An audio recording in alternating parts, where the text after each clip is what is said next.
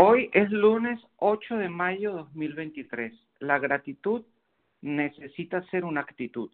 El mensaje de hoy fue escrito por el fundador de Dial Hope, Roger Conkel.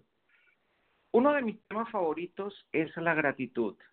Henry Thoreau escribió en una oportunidad, estoy agradecido por lo que soy y lo que tengo. Mi acción de gracias es perpetua. Amigos de Dial Hope, la mayoría de nosotros nos especializamos en explosiones periódicas de gratitud. En vez de una condición continua o una forma de ser, la acción de gracias se convierte en un evento, un tiempo, un día en particular, el cuarto jueves de cada noviembre.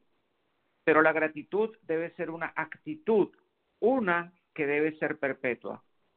Para mantenerme en una condición de agradecimiento, yo hago lo siguiente. Activo mi actitud de gratitud cuando despierto. En el silencio de mi corazón digo, gracias Dios por una noche de descanso y por el regalo de un nuevo día. Estoy agradecido, estoy agradecido y viviré este día en gratitud desde el inicio hasta el final, pase lo que pase. Señor, ¿qué haces hoy? Quiero ser parte de este día. Ahora te pido que me bendigas para que pueda ser una bendición para los demás.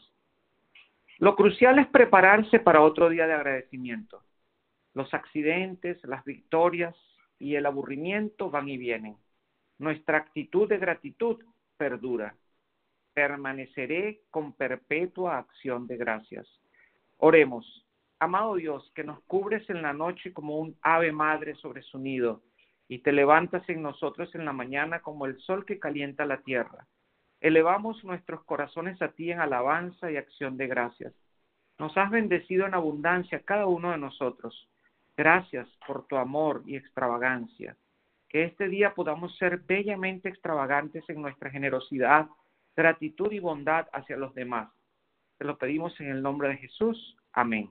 Por favor, siéntanse libres en compartir este mensaje con familiares y amigos.